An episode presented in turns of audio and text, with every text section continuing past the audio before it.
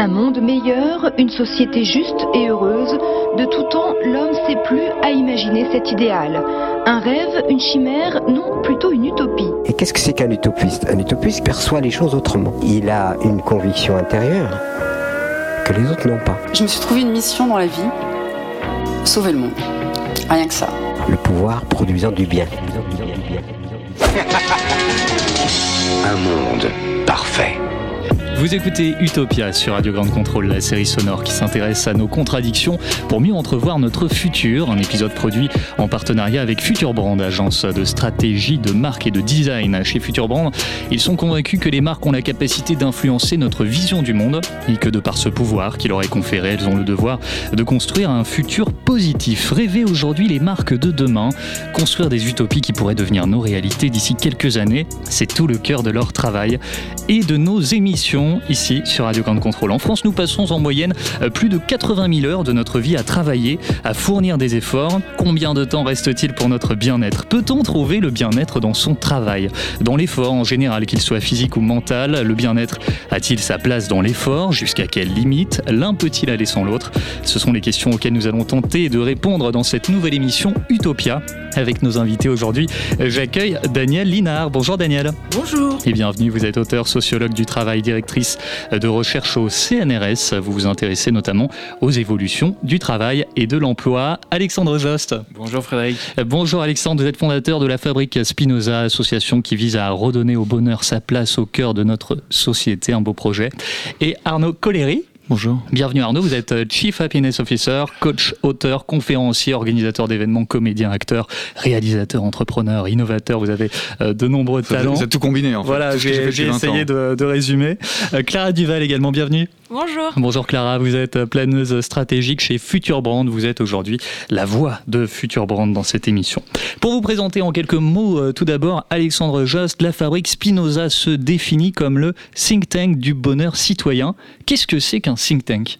C'est un laboratoire d'idées et euh, depuis notre création il y a 8 ans, on a osé se redéfinir et on affirme aujourd'hui être le mouvement du bonheur citoyen. Et on cherche à redonner sa place au bonheur dans les consciences via des études sur le bonheur, dans euh, les organisations via une partie formation accompagnement et enfin euh, sur les territoires via un réseau de bénévoles, nos passeurs du bonheur, qui sont environ 300 en France métropolitaine et dans les dom-toms. Alors il y a d'un côté l'Observatoire Spinoza, de l'autre Action Spinoza et puis également toute une communauté autour de ce projet dont vous parlez. Euh, concrètement, comment ça fonctionne la fabrique Spinoza? On est tous animés par euh, une conviction qui est que euh, le bonheur est une aspiration fondamentale de chaque individu et que l'on peut agir en sa faveur ou tout du moins se donner les clés pour lui donner la juste place dans notre société.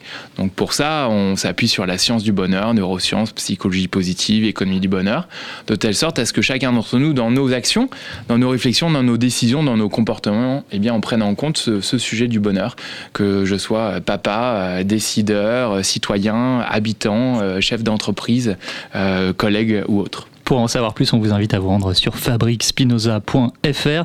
Daniel Linard, vous avez publié plusieurs ouvrages. Le dernier en date, La comédie humaine du travail, de la déshumanisation taylorienne à la surhumanisation managériale aux éditions RS. Quels sont les sujets sur lesquels vous travaillez actuellement? Eh Bien, je travaille sur euh, l'éternelle modernisation managériale qui essaye euh, en permanence de séduire, euh, convaincre, tout en les contraignant, les salariés. Alors, depuis l'invention du management par euh, Taylor et puis euh, par son successeur Ford, je cherche à essayer de comprendre quels sont les points de rupture et les points de continuité.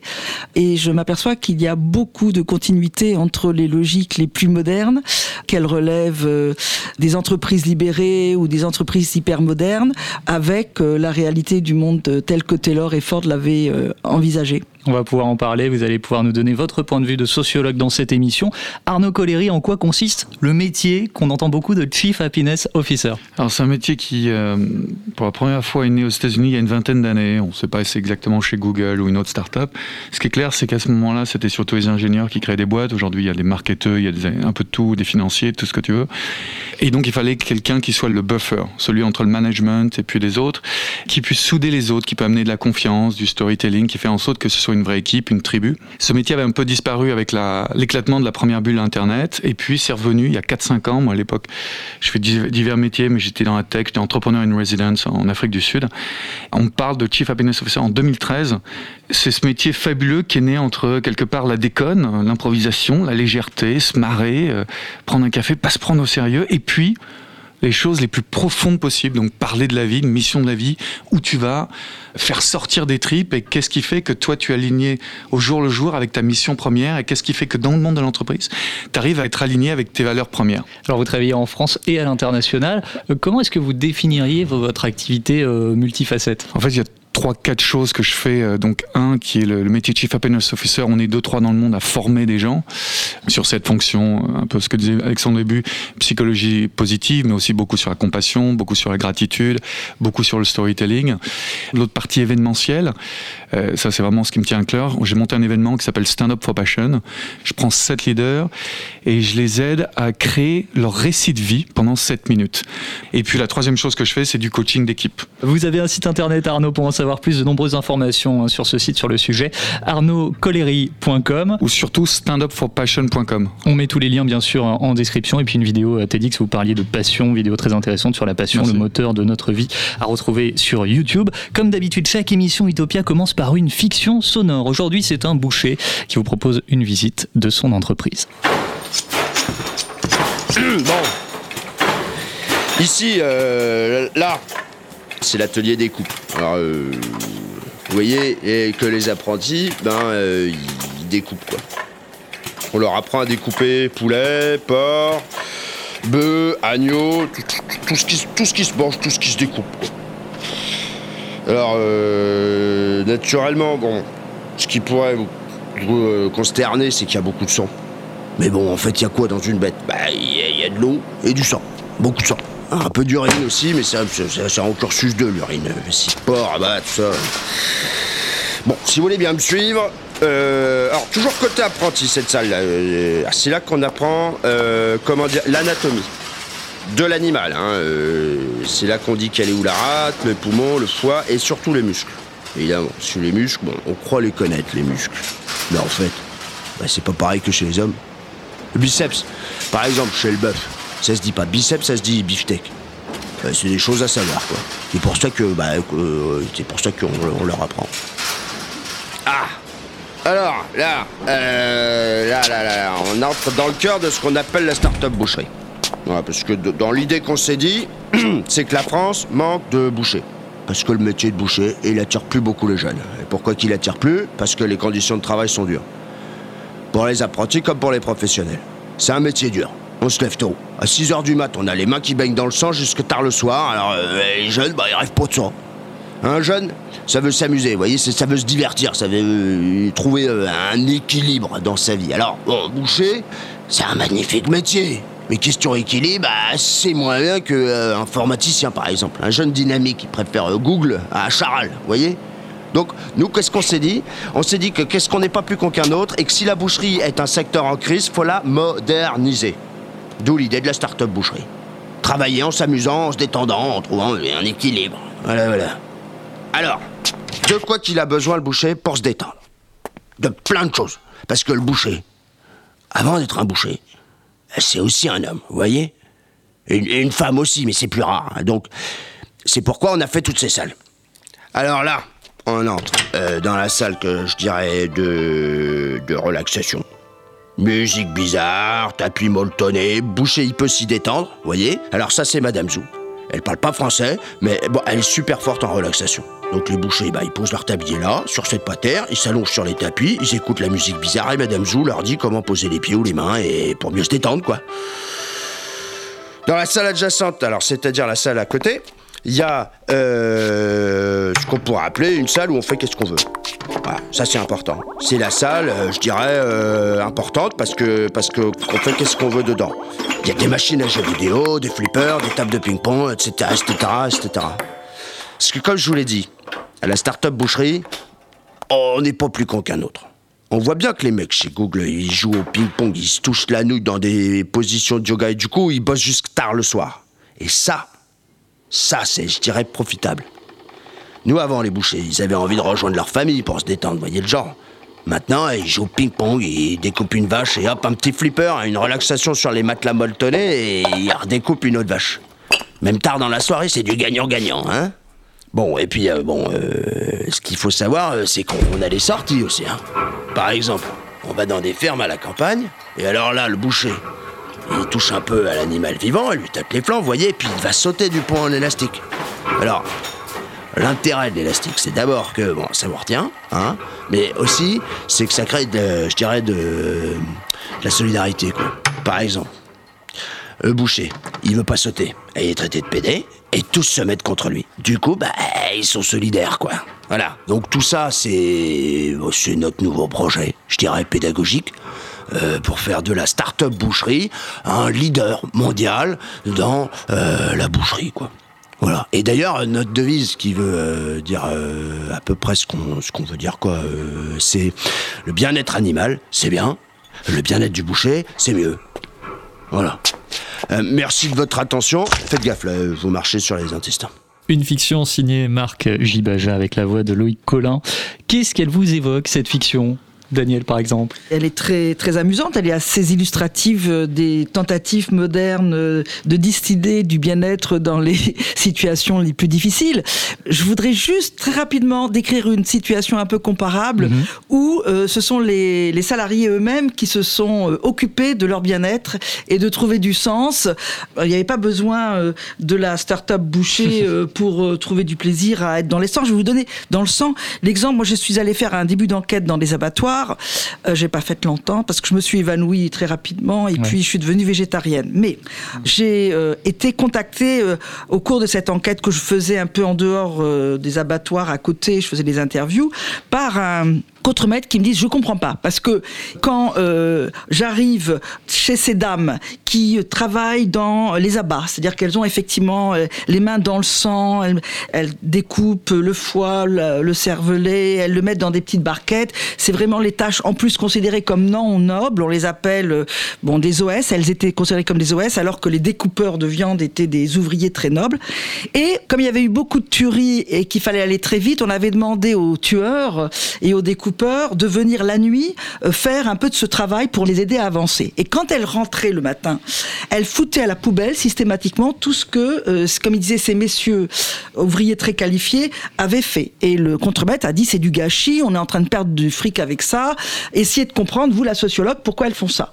Et euh, j'avais fait des interviews et elles m'ont dit mais qu'est-ce que vous croyez? Vous croyez que n'importe qui parce qu'il est euh, ouvrier très qualifié, qui découpe, etc., peut faire aussi joliment que nous le travail, aussi finement, faire un aussi beau travail que ce qu'on fait quand on, prend euh, ces abats et qu'on les met de côté dans des petites barquettes pour le consommateur. C'est-à-dire que elles-mêmes, toutes seules, elles avaient retrouvé les capacités en elles-mêmes de euh, redonner de la beauté à ce travail qui était vraiment de- dégoûtant et à voir. Enfin moi, quand vous le voyez comme spectatrice, vraiment vous tombez dans les pommes. C'est horrible. Voilà. Donc on- on a tendance à sous-estimer quand on parle, comme vous, euh, du besoin de donner du bien-être, du bonheur, du sens, de raconter des histoires.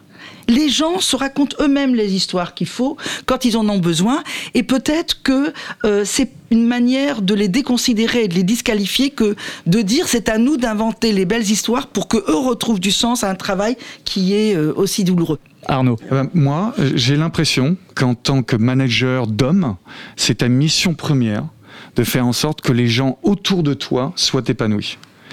Et je sais que c'est une question en France qui, qui taraude tout le monde. Mais est-ce que si ça aide l'entreprise, est-ce qu'ils sont en train de les manipuler? On passe plus de temps dans une entreprise qu'on passe en famille. Malheureusement, c'est comme ça. Lorsqu'on passe 8 heures, 9 heures parfois dans le cadre du monde d'entreprise, il faut faire en sorte, si tu es le boss de quelqu'un, qu'il s'épanouisse. Pourquoi c'est le problème du boss que les gens qui travaillent pour lui soient épanouis, heureux, etc. Pourquoi est-ce que ça n'est pas, pas être considéré comme le problème de, de ces gens-là? Pourquoi Alors, vous, avez, vous avez dit un mot très intéressant que je vois qui est responsable. Alors ça, je déteste ça. Non, non, mais responsable, je vois responsable du bonheur, Chief Happiness Officer. On est responsable de rien du Non, tout. mais il veut dire, c'est mon devoir, c'est pareil. Ouais. Non, non, non, rien à voir. Vous Ça, avez- le- si moi, je- je suis pas du tout philosophe ni euh, intellectuel du tout. Mais il y a un petit truc que je sais quand même, c'est lorsqu'on dit responsable, on, on, doit faire des choses. Non, non. mais vous avez dit, c'est mon devoir non, que oui, les gens autour oui. de moi soient heureux. Ah oui, Bah, en, tant que, en tant que responsable d'homme, tu dois être coach aujourd'hui. D'homme. Responsable d'homme, c'est tu dois être Mais- coach. Toutes les conférences du monde entier le disent. Donc tu dois coacher. Et coacher, ça veut dire quoi? Mais c'est terrible d'être responsable Ah d'homme. justement, ah bah, c'est terrible, ça. C'est un mot, c'est terrible. Tu es, tu es là pour coacher les faire élever. Clara Duval. Euh, en tout cas, j'ai l'impression, en tant que plutôt euh, manager euh, de marque et créateur de marque, euh, parce que c'est ce qu'on fait chez Future Brand, Mhm. que en tout cas aujourd'hui, euh, les gens qui euh, consomment achètent des marques et leurs produits bien sûr, en fait justement n'achètent plus que leurs produits. Et qu'en fait aujourd'hui ils ont aussi conscience de euh, ce que fait l'entreprise en fait au-delà de juste produire des bons produits. Et que ça devient de plus en plus important pour les gens. Du coup, être un bon employeur ou en tout cas être un employeur euh, qui s'engage à essayer d'améliorer les conditions de ses employés, ça participe à nourrir ta marque et à faire en sorte que aussi tes consommateurs et ceux qui permettent à ta boîte de croître, euh, de continuer en fait de, de t'acheter. Et je- on voit, enfin c'est un peu l'exemple euh, un peu de base, mais Nike quand euh, il y avait eu le scandale où on voilà on s'était rendu compte qu'ils faisaient travailler des enfants, il me semble que c'était au Pakistan, c'était il y a déjà un petit moment, c'était quelque chose qui avait vraiment Oui. détruit à un moment la marque et la marque avait dû derrière investir, complètement changer sa façon de bosser. Mm. Donc en fait, j'ai l'impression que ça prouve bien que la marque employeur et la façon de se comporter et de participer au bien-être de ses employés, c'est euh, extrêmement important aux yeux des consommateurs et des gens, en fait. Moi, ce qui me gêne dans ces approches que vous décrivez, c'est nous allons donner du pouvoir ou du bonheur ou de la joie ou du sens à des gens qui nous restent subordonnés. Parce que dès lors qu'ils sont inscrits dans le salariat, et ça toutes les jurisprudences, le Code du travail le reconnaît, les salariés sont inscrits dans un rapport de dépendance en termes d'obéissance par rapport à la hiérarchie. Donc, quand la direction dit nous arrivons, nous allons distiller, donner du bonheur, du sens, etc., à des gens qui nous sont subordonnés, c'est quelquefois un peu gênant. Et moi, en tant que sociologue, je m'a- m'acharne à essayer de montrer comment les salariés ont, de l'intelligence, des capacités d'inventivité, de créativité effectivement un peu microscopiques à leur niveau pour créer ce processus de bataille pour le sens, pour la beauté, pour la finalité. Et je pense que si on les sortait de cette clause de subordination, ils pourraient aller beaucoup plus loin. Et alors, le travail redeviendrait un travail non douloureux, non source de souffrance. Et il n'y aurait pas besoin des chief happiness officers et des storytellers, etc., etc. On reviendra, Daniel, aussi. sur cette notion de bonheur au travail. Alexandre. Je suis d'accord avec beaucoup de choses qui ont été dites. Je suis sensible au fait euh, de prendre en compte les structures, notamment euh, le cadre légal qui permet ou non à l'individu de, de s'émanciper. Et je pense que la particularité du contrat de travail qui est la clause de subordination est effectivement nocive de ce point de vue-là, que malgré tout, il y a des organisations qui inventent des sortes de règlements intérieurs qui n'ont pas préséance par rapport à la loi, mais permettent d'aménager la loi.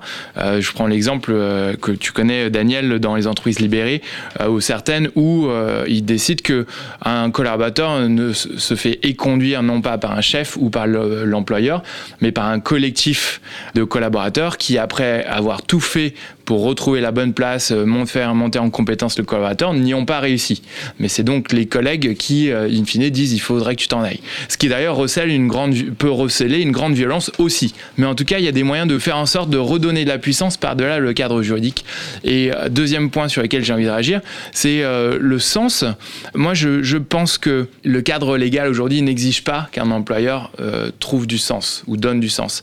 Que il vaut mieux être plus royaliste que le roi et qu'un employeur ou un manager qui se veut éthique et l'entreprise va être de plus en plus mobilisée pour que le monde soit meilleur. Euh, L'État n'est pas suffisant, le citoyen tout seul n'est pas assez puissant. Donc l'entreprise a besoin d'agir, de faire sa part.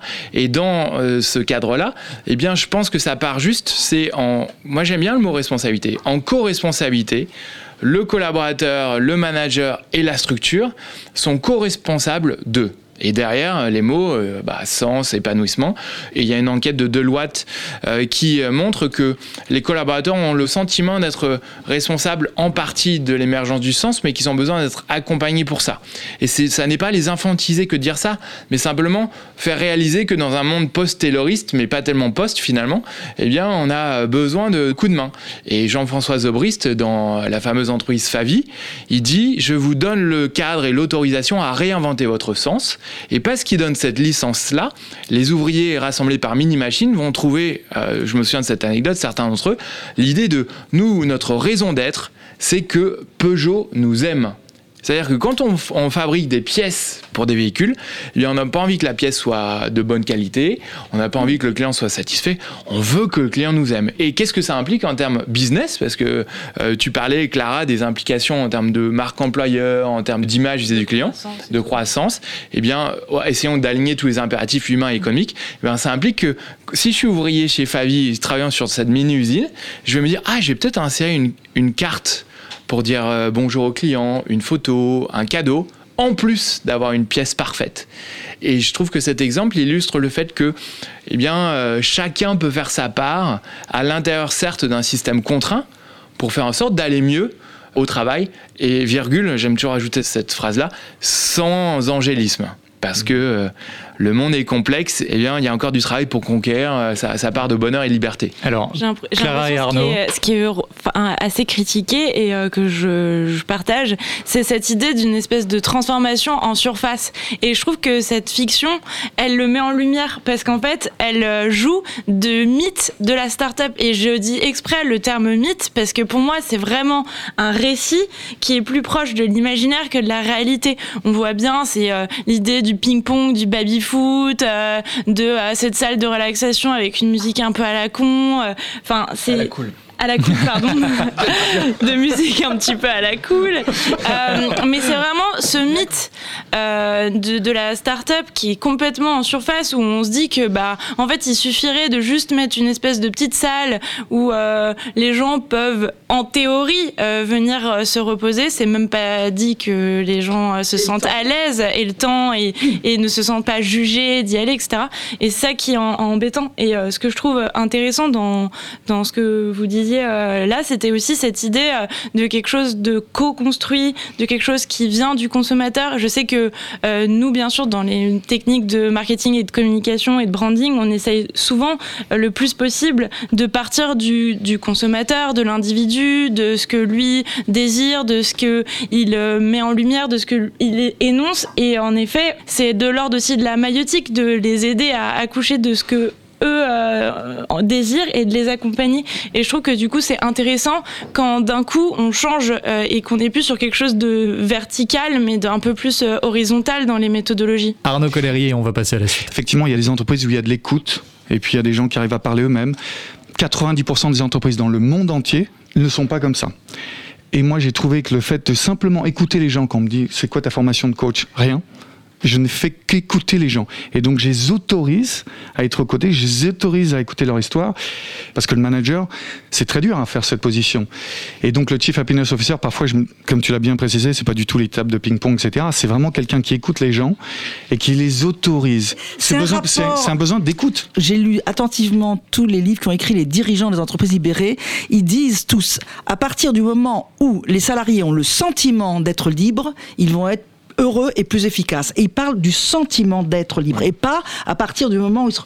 Donc on est, on est sur le registre de la fiction et on est bien sur le registre du storytelling. Voilà. Le bien-être a-t-il sa place dans l'effort? Je suis allé poser la question aux grandes contrôleurs. Je vous propose d'écouter leur réponse. Moi je pense que si on s'inflige un effort, c'est pour derrière se sentir bien. Donc je pense que ouais. Pour moi le bien-être c'est une récompense d'un effort. Ça vient pas tout seul. Pour mon cas personnel, l'un des meilleurs moments que je préfère après l'effort, c'est le réconfort. Bah des fois il faut faire des efforts pour arriver au bien-être? Pour moi, le bien-être est un objectif de l'effort. C'est-à-dire qu'on va accepter un effort, on va accepter une douleur, une souffrance, un sacrifice dans un objectif de bien-être à long terme. On peut trouver le bien-être dans le travail, mais l'effort, je l'associe à d'autres termes que le travail. Enfin, quand je prends l'exemple du sport, oui, euh, même pour mon cas, quand on court assez longtemps, au bout d'un moment, on atteint un niveau proche du bien-être que moi j'estime être le bien-être dans l'effort, justement, après un certain temps. Faire du sport, par exemple, c'est pour se sentir bien après, donc c'est un mal pour un bien. On se sent bien à la fin, on a fait un effort physique, on n'en peut plus, on est fatigué. Et pourtant, on se sent hyper bien, on est content, on a envie d'y retourner. Mais par contre, on peut aussi atteindre le bien-être euh, avec la relaxation, sans, sans qu'il y ait le côté euh,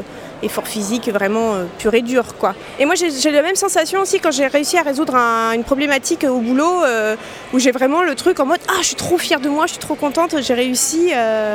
Et j'ai un, j'ai un plaisir presque physique à avoir résolu un problème vraiment euh, purement intellectuel. Quoi. Parce que quand on accomplit quelque chose, après on est content et puis finalement ça procure un certain bien-être aussi quand on fait les choses bien. Par exemple, dans la Grèce antique, euh, on associait souvent le physique et l'intellect. Et euh, les deux allaient de pair et, euh, et on travaillait sur les deux. Et euh, c'était un corps sain dans un esprit sain. Et c'est vrai que ça on l'a un peu perdu. On, on dissocie maintenant un peu les deux. Non, pour moi, c'est un peu incompatible que pendant l'effort, tu sois bien. euh, Enfin, t'es motivé, mais t'es pas dans une phase de bien-être euh, forcément. C'est une question d'équilibre. Il y a un moment où oui, et dès que ça dépasse un certain stade d'effort, je trouve que là, par contre, le bien-être, euh, non. En général, ça commence comme ça, les dépressions ou euh, les burn-out. euh, c'est des personnes qui travaillent et qui se rendent compte que euh, c'est pas leur objectif ou c'est pas ce qu'elles voulaient faire et que du coup, euh, elles se sentent pas bien et c'est comme ça qu'il y a des dépressions qui commencent. Quand tu te sens bien dans l'entreprise où tu travailles, tu t'intéresses beaucoup plus, donc tu es plus productif, tu prends plus d'initiative et tu te sens bien. Donc euh, t'es pas genre je me lève le matin, euh, je suis forcé d'aller au taf pour bouffer. Pour bien travailler, il faut se sentir bien euh, bah, dans l'environnement où on se trouve. On a redécoré le bureau aujourd'hui. euh, effectivement, travailler dans un bon environnement est forcément stimulant, euh, que ce soit pour un salarié ou la rentabilité d'une entreprise. Alors on a beaucoup parlé de la notion d'effort dans le contexte professionnel. Effectivement, ça peut aussi être dans le cadre d'un sport. On peut parler aussi d'effort mental, psychologique. Je reviens sur ces euh, notions d'effort et de bien-être hein, pour clarifier. La notion de bien-être, qu'est-ce que ça vous évoque? Qu'est-ce que ça signifie pour vous? Alexandre Nous, on a une conviction à faire Expedia, c'est que des termes aussi euh, profonds que cela ont besoin d'être euh, mis au regard de la science et du dialogue. Donc, on va interroger euh, d'une part eh bien, le monde académique. Par exemple, l'OCDE nous dit que ce qui s'appelle le bien-être subjectif est composé d'une part d'une facette émotionnelle, le bien-être hédonique, puis d'une facette cognitive, c'est-à-dire le sentiment de réussite, et enfin d'une facette aspirationnelle, le bien-être eudémonique. Et ça, je trouve que c'est intéressant comme manière de voir les choses. Donc, euh, de la joie, de, de la réussite et du sens ou de l'aspiration. Et en même temps, il faut faire dialoguer cette vision-là avec euh, les individus pour voir s'ils se reconnaissent là-dedans, euh, qu'ils le mettent à leur sauce pour que quand on parle de bien-être ou de bonheur, euh, eh bien, ce soit pas une vision qui soit dogmatique. Et je pense que cette notion-là, elle éclaire un peu ce qu'on a entendu, dans la mesure où quand on produit un effort en termes émotionnels, on est dans un état qui est moins positif, moins agréable, qui peut aller jusqu'à la souffrance. En revanche, la facette de bien-être eudémonique ou aspirationnelle, elle, elle augmente parce que on le fait en général pour une raison. Euh, enfin, pas en général, il y a des gens qui souffrent sans raison, mais on peut l'effort voulu, eh bien, a généralement un sens et, provoque euh, un surcroît du bien-être démonique. Et pour conclure, euh, l'être humain en termes ontologiques, c'est-à-dire la nature de son être, et ces deux facettes, on d'une part des chasseurs-cueilleurs qui avions envie de rester auprès du feu dans une caverne et préserver notre homéostasie, la chaleur, euh, le niveau de sucre, etc., se sentir bien. Et par ailleurs, on est aussi des chasseurs-cueilleurs qui avions envie de sortir de la caverne, aller explorer avec effort dans le froid de l'autre côté de la colline pour voir s'il n'y a pas des ressources, un bel océan ou quelque chose qui nous a appelés à, à du plus grand que nous. Et donc c'est ça, cette tension entre le bien-être hédonique et le bien-être eudémonique, entre l'effort et le sens ou l'aspiration, la découverte. Depuis le début de cette émission, on parle beaucoup aussi de la notion de bonheur. Quelle est la différence entre le bien-être et le bonheur? Daniel Je me contenterai de parler du bien-être parce que le bonheur c'est quelque chose de très complexe et je pense que ça appartient à chacun euh, au plus profond de lui-même de savoir euh, quel est sa savoir pour le bonheur et, et ça ne dépend pas que des autres, euh, ça dépend des situations aussi. Enfin moi je suis sociologue donc j'essaye de voir quels sont les déterminants. Je crois qu'il y a beaucoup de déterminants du bonheur qui échappent euh, à ce que on peut penser. Mais je parlerai du bien-être et moi je dirais que le bien-être c'est pour beaucoup dans le travail être en accord avec soi-même et ne pas être face à des conflits éthiques, ne pas être obligé de faire des choses euh, qu'on réprouve et aussi ne pas être obligé de faire des choses qui apparaissent euh, non utiles, non essentielles. Euh, Moi, par exemple, on a fait avec des collègues une enquête sur les, ce qu'on appelait les pénibilités parce que c'était un terme à l'époque qui était très utilisé il y a 3-4 ans et on, faisait des interviews auprès de- des salariés, quel que soit leur emploi et ils nous disaient, vous savez, les pénibilités qui sont liées au métier et au sens de notre travail, c'est pas des vraies pénibilités. On fait avec très très bien. Par exemple, un cheminot disait se me lever à 4 heures du matin ou 3 heures pour préparer mon train à 5-6 heures, je sais que je le fais parce que je vais embarquer euh, des centaines de voyageurs, je sais pourquoi je me lève, mais euh, venir très tôt euh, en plus un autre jour pour répondre à, un- à une décision autoritaire de mon hiérarchique qui dit il y aura une réunion sur tel, tel et tel sujet qui n'a aucune importance, ça je trouve ça extrêmement pénible.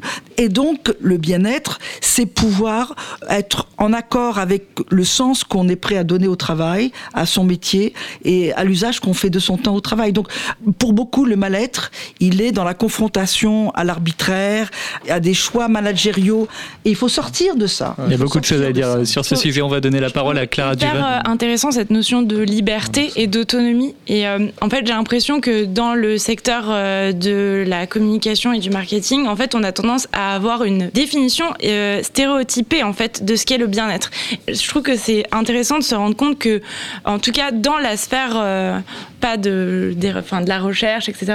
En fait, il y a une espèce de vision unique de ce que devrait être le bien-être et qui, du coup, donne lieu, comme on avait vu au début, à cette notion du, baby-foot, de la table de ping-pong qui viendrait comme un remède. Mais ce que vous avez dit que je trouve intéressant, c'est cette notion d'une forme de liberté où, en fait, chacun a sa propre forme de bien-être, trouve sa propre zone d'expression. Ça peut être euh, de jouer au ping-pong, ça peut aussi d'avoir le- l'opportunité, la liberté en fait, d'avoir le droit de sortir parce que tu as juste envie de marcher, euh, de sortir du cadre de, de ton entreprise, d'aller déjeuner ailleurs pendant deux heures, de te réorganiser. Et j'ai C'est un peu l'impression. exagéré quand même autoriser les gens à sortir du, de leur bureau. C'est vrai, c'est vrai, c'est Bon. abusé. mais, euh, mais je veux dire, cette notion de liberté, On en est là, hein. cette notion de, de liberté, cette euh, autorisation à t'organiser comme tu veux, à bosser de chez toi, à arrêter de bosser parce que là, tu as envie de faire un break sans être jugé, c'est un peu euh, la clé. Et ça, j'ai l'impression qu'aujourd'hui, encore beaucoup de marques et d'entreprises ont peur, en fait, de donner cette liberté. Elles ont l'impression, j'ai l'impression que ça va complètement annuler euh, la productivité, alors que pas du tout. Et Sean Accor, vous avez parlé de psychologie euh, positive, il parle de cet avantage compétitif du bonheur, qui est de dire qu'en fait, c'est pas parce que tu as du succès et que tu as bien gagné ta vie que tu vas être heureux, c'est parce que tu es heureux que tu vas être bon dans ton taf, que tu vas euh, euh, avoir du succès et, euh, et, euh, ainsi de suite. Alors Alexandre va devoir partir dans quelques instants. Je reviens rapidement sur la notion de bonheur, le bonheur au travail. Est-il une supercherie, une hypocrisie managériale? C'est ce que soutient Julia De Funès. Voici un extrait d'une vidéo CDI Médias et Services. Je trouve que c'est une hypocrisie managériale, c'est-à-dire que le bonheur est une affaire privée et ne doit pas être géré par des managers. Je trouve que c'est assez tyrannique de prétendre s'occuper du bien-être des gens. Les CHO, les Chief Happiness Officers, sont des emplois fictifs au sens où le bonheur des autres est une fiction. On ne peut pas gérer le bonheur des autres. Pourquoi? Parce que, un, le bonheur est indéfinissable. Ne- Contrairement au malheur, on ne peut pas le définir. Euh, gagner au loto, ça suffit pas pour être heureux. Être amoureux, ça suffit pas forcément pour être heureux. Avoir des enfants non plus. Donc c'est très difficile de le définir. Deux, c'est pas un état stable. Et trois, il dépend de personnes extérieures au contexte professionnel. Donc vouloir par l'entreprise gérer le mieux-être des individus est factice, est une arnaque intellectuelle. Ce qui est formidable, c'est qu'il n'y a jamais eu autant de bonnes intentions et de choses engagées pour le bien-être des salariés. Il n'y a jamais eu autant de maladies socio-professionnelles. C'est bien que la gestion de ce bonheur ne va pas. Le salarié qui n'est pas heureux dans sa boîte culpabilise d'autant plus qu'il se dit mais on a tout fait pour mon bonheur. C'est comme quelqu'un de dépressif à qui vous dites bah, t'as tout pour être heureux, pourquoi tu l'es pas? Ça accumule en plus du malheur, on est doublement malheureux. Alexandre, qu'est-ce que vous en pensez? En fait, ma conclusion aujourd'hui, c'est, je pourrais répondre plein de choses en termes conceptuels, mais j'ai plutôt envie de répondre en termes pragmatiques. C'est-à-dire que les débats philosophiques, euh, conceptuels, doivent pas occulter le fait qu'aujourd'hui, on a un élan à transformer le monde du travail. Euh, la loi Pacte en est un exemple, puisque euh, on a milité à la Fabrice Pizza pour transformer la définition de l'entreprise dans le code civil. Donc euh, le monde change, les structures doivent changer, il faut œuvrer à ça. Et en complément de ça, on voit apparaître un nombre croissant d'initiatives, de pratiques qui n'étaient pas visibles et qui s'échangent d'une entreprise à l'autre pour favoriser l'épanouissement au travail. Et c'est ça qui compte. Je vais prendre un exemple. Euh, quand euh, dans une entreprise où les gens sont essentiellement des employés devant des ordinateurs qui envoient des mails, on leur dit regardez l'impact que produit un mail que vous envoyez en termes émotionnels chez vos collaborateurs. Il existe des entreprises dans lesquelles on invite les gens à s'interroger à l'impact qu'aura le mail tel qu'il a été écrit afin de prendre du recul, peut-être l'envoyer que le lendemain, s'interroger sur la forme, sur toutes les perceptions possibles. En plantant cette idée-là dans la tête d'un collaborateur, on lui fait changer ses pratiques et donc ben, minimiser son impact négatif sur les collaborateurs. Ça, c'est un exemple parmi des milliers de pratiques à partager. Pense que c'est ça qui compte. C'est en résumé se dire que oui, c'est un sujet qui fait peur. Oui, il y a peur de, de paradoxes, d'injonctions, de perte de liberté, euh, de, manque d'alignement, comme dit Daniel. Oui, il y a tous ces dangers-là. Mais avant tout, on a une masse d'acteurs qui se rassemblent, syndicats, euh, professionnels, euh, patronaux, de consultants, de collaborateurs qui se disent on a en train de naître une masse croissante d'actions possibles pour chercher à tout simplement aller au mieux au travail. Et ça ne sera jamais suffisant, mais déjà ça c'est la plus belle nouvelle. Le bonheur, on peut agir dessus et on en est co-responsable sans se rajouter un sac de cailloux sur les épaules en se martyrisant de ne pas avoir réussi à rendre les gens heureux parce qu'effectivement c'est démesuré comme utopie. Merci Alexandre pour votre point de vue. Merci d'avoir participé à cette émission. On va pas vous mettre en retard. Je sais que vous devez euh, partir. On vous invite bien sûr à découvrir la fabrique Spinoza. Une réaction peut-être Arnaud? Oui, bien sûr. Alors, euh, est-ce qu'elle veut plus de burn-out? Est-ce qu'elle veut plus de dépression qu'on l'appelle CHO ou pas, moi je m'en fous. Quelqu'un me dit, mais si jamais le, métier de CHO tend à disparaître, tu vas faire quoi Arnaud? Mais tant mieux s'il n'y a plus besoin de gens comme nous. Est-ce que tu crois que dans ce monde-là, et quand je dis ce monde-là, que ce soit en France, au Pakistan, où j'étais récemment, à faire le même métier, le monde est de plus en plus connecté, on le sait, plus en plus stressé, on le sait. On est dans un monde qui avance à une allure complètement dingue. Aujourd'hui, il y a, je sais pas, c'est même presque tabou, mais la moitié, j'ai l'impression, des gens de plus de 40 ans, je te parle en France, aux États-Unis, au Japon, dans le monde, sont après burn-out, plus de 40 ans. On appelle ça les seniors, plus de 40 ans. Hein, il y a 20 ans, c'était au-dessus de 60 ans. Tout le monde est stressé. Il faut quelqu'un qui est responsable de l'humain dans l'entreprise. Sachant que, j'en viens de deux secondes, l'effort est important. Euh, c'est cyclique aussi. Il y a des moments où il faut carburer. Et ben, faut dire aux employés, bah, pas pendant trois mois. euh, là, vous aurez pas trop de vacances, vous aurez pas trop de week-ends. Il faut accepter. Il faut, ah bah non, mais RTT, non, non. Écoutez, les gars, on est en 2019. Alors, j'ai préparé beaucoup d'autres questions sur ce sujet auquel on ne pourra pas répondre. Moi, je je vais, voudrais faire huit, je, je vais vous donner la parole à chacun d'entre vous pour terminer euh, Bah, cette émission sur ce sujet. Le bien-être a-t-il sa place dans l'effort? Daniel. Alors, par rapport à cette question de bonheur telle qu'elle avance là euh, autour de cette table, euh, je crois qu'il faut raison garder et revenir à la réalité de ce que est le travail dans les entreprises capitalistes et ne pas oublier que avant tout c'est un lieu de rapport de force, de rapport de pouvoir et de conflit d'intérêts. Voilà. Il faut bien comprendre que les salariés n'ont pas nécessairement les mêmes intérêts que les managers qui répondent aux dictates des actionnaires et euh, que si on met, on déroule le tapis au bonheur, au chief happiness officer, c'est pour masquer tout ça, pour masquer ces rapports de pouvoir, ces conflits d'intérêts. Parce que si on les mettait dos à dos, ces conflits d'intérêts, si on prenait les intérêts, les valeurs des salariés et celles des managers et de- des actionnaires qui financent ces entreprises, on essayerait peut-être de trouver des zones de compromis. N'oublions pas ce qu'est la réalité du travail. Et là, il y a un déni total. Et à travers ce storytelling, qui tu es, dis-moi qui tu es. Il y a une époque dans les années 90 où on faisait, le management faisait sauter, ou en tout cas proposer aux salariés de sauter à l'élastique ou de sauter en parachute, etc. C'est vrai. Regardez, on va vous montrer qui vous êtes, on va vous aider à comprendre qui vous êtes. De la même manière que si dans l'entreprise vous acceptez de sortir de votre zone de confort, vous allez grandir. Enfin, c'est-à-dire que si vous prenez des risques, vous allez être merveilleux, vous allez vous accomplir.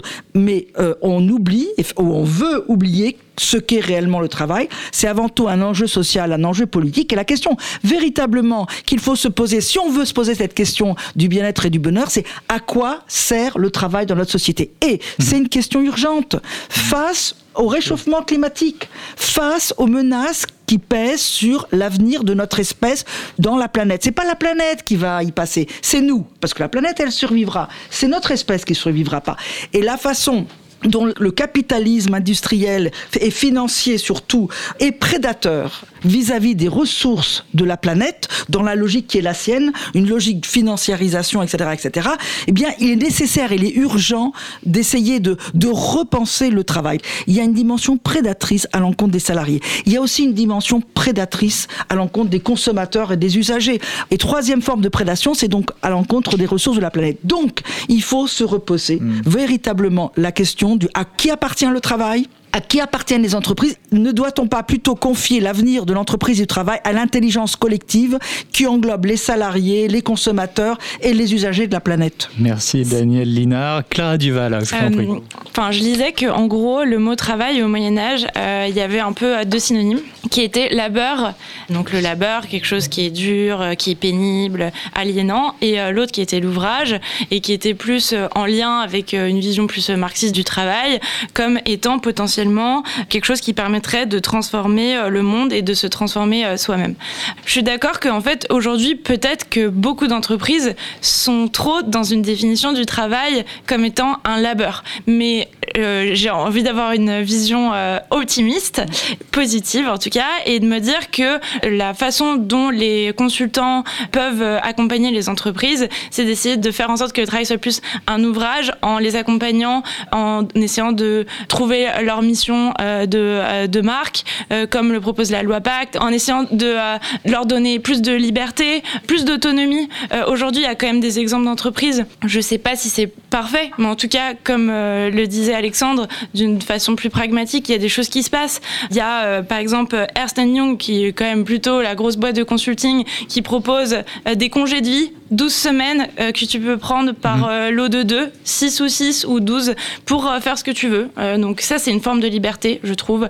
Basecamp qui Non, propose... La liberté, c'est au travail, c'est pas de façon périphérique au travail. C'est ça le problème. Si on maintient le travail tel qu'il est, on dit on va vous donner des compensations, plus de temps libre, plus de jeux, plus de possibilités. C'est ça le problème. Pensons travail. Oui, mais par exemple, le a- bonheur, il, le bonheur, il, il dépend de ce qu'on fait au travail, pas aussi d'où euh, le fait combien- en effet de travailler aussi sur le purpose de, de donner du sens à ce qu'on fait d'essayer d'avoir un rôle positif dans la société si raison d'être raison d'être pas de problème Oui, la bah raison oui, d'être bah oui. et, euh, et, euh, et aussi d'aider les gens à donner du sens à ce qu'ils font à essayer euh, d'accompagner les marques à introduire ce que vous disiez de façon très juste des démarches RSE l'impact qu'ils ont dans la société dans les communautés dans lesquelles euh, ils jouent quelque part. Et tout ça je pense que c'est quand même positif dans l'avenir et que c'est Mais des le choses problème, c'est que c'est toujours le management qui décide de la forme de responsabilité sociale qu'elle veut avoir, du contenu que ça va prendre, etc. C'est ça le problème, c'est de livrer tout ça en débat à l'intelligence collective pour que les gens se saisissent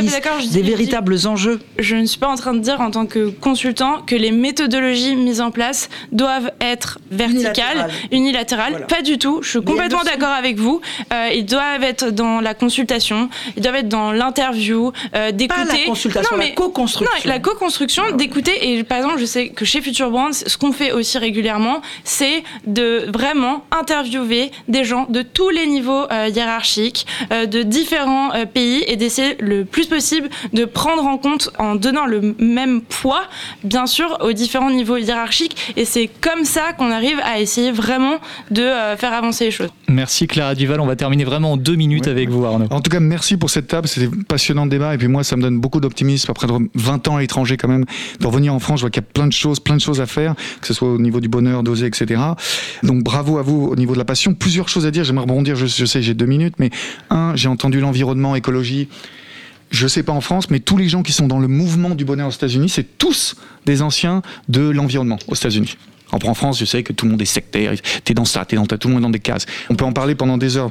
En gros, ce qui se passe, on va vers la gig economy. La gig economy, c'est quoi? C'est qu'on le veuille ou non, de toute façon, on va tous euh, devoir deux, trois métiers en même temps. Et donc, du mais coup. c'est terrible de dire Ah, qu'on le veuille ou non. Ah, mais c'est comme ça. Mais non, Ah, mais je- non, je suis pas en charge, je suis pas un homme politique, je suis pas un économiste. C'est une construction sociale, Ah, la c'est- réalité. c'est Il n'y a ça. pas une décision qui Ah vient il y a- de. il y a pas de décision, c'est comme ça que ça se passe Mais non. Ah mais bah non, si. mais le monde. il- Ah, écoutez, euh, Mais le monde, il si. prend l'allure qu'on lui donnera, la direction qu'on lui Ah donnera. oui, non, mais Ah bah peut-être quelqu'un qui prend son non, mais il y a bâton de rien machin. d'inéluctable. Bien sûr, mais il faut que quelqu'un change le monde. Mais là, pour l'instant. quelqu'un, justement. Justement, pas quelqu'un. Il faut que les gens s'emparent des enjeux du monde. euh, bon, ça, je- il faut peut-être qu'il y ait quelqu'un qui s'empare de ça, mais pour l'instant. quelqu'un, les gens, les ben, gens. ben, pour l'instant, ce qui se passe, c'est que donc, de toute façon, les jeunes. Pas de toute façon. Bah, de pour toute- l'instant, pour l'instant, façon, le 30% processus, la dynamique. Ah, mais c'est terrible Ah, non, mais ça. vrai, mais Je pense que vous allez continuer cette discussion après l'antenne. Non, mais j'adore, j'adore. Arnaud, pour terminer. C'est un dommage que j'ai une soirée après, parce que là, j'aimerais bien discuter pendant deux heures, on retourne un café. Euh, CHO, j'ai formé des gens de l'URSSAF, de l'administration suisse, des hôpitaux dans le monde entier. Et beaucoup ne vont pas s'appeler CHO. Hein. Ils s'appellent managers, ils sont juste membres d'équipe. Il y a des stagiaires qui prennent ma formation. Il y en a qui ont euh, 25 ans de boîte. Peu importe. Il veut amener, encore une fois, la même chose, c'est l'humanité dans la boîte. J'étais à une- un truc passionnant que Virgin organise. Je ne sais pas si vous, vous connaissez Virgin, le groupe Virgin, Richard Branson, qui est assez humaniste, qui fait plein de trucs autour du monde. Il a un truc qui s'appelle 100% Unite. Parce que toutes ces discussions, parce que là où on va, parce que les gens veulent du peuple, parce que les gens veulent du bonheur, ils disent que les sociétés vont être des centres de communauté, communauté de gens. Et ils vont faire en sorte que les jeunes, comme ça, puissent prendre 30% ici, ce qui n'existe pas aujourd'hui. Mais ils vont rentrer dans une boîte, disent j'aimerais travailler pendant 5 ans pour vous, mais 30% de mon temps, ça sera peut-être faire de l'humanitaire ou DJ le soir ou peu importe. Et donc les boîtes vont s'organiser comme ça pour devenir une véritable communauté qui fait en sorte que la personne puisse s'épanouir et en même temps rester dans la boîte parce que comme tu dis, malheureusement ou heureusement, je sais pas, c'est un, modèle capitalistique qui fait que bah, il faut que la, boîte vive. Moi, je suis entrepreneur social, donc je suis pas là- là-dessus. Moi, ça a toujours été mes passions faire que ça marche. Mes passions d'abord, plus que mes besoins. Donc voilà, je, je veux dire en tout cas bravo pour tout le travail que faites, que Clara, qu'Alexandre, que Daniel, parce que je crois qu'avec euh, des gens comme nous, ça ne peut que marcher la France. Merci. Merci à vous trois euh, pour ce débat très vivant. Merci également à Alexandre Jost, Daniel Linard, Arnaud Collery, Clara Duval. On vous laisse euh, bien sûr tous les liens utiles en description de ce podcast. Je remercie également Pierre-Alexandre Perrin qui a réalisé cette émission. Un podcast produit en partenariat avec Future Brand, disponible sur les plateformes de streaming audio et sur groundcontrolparis.com. N'hésitez pas à y faire un tour. Merci à tous. À bientôt. À bientôt. bientôt.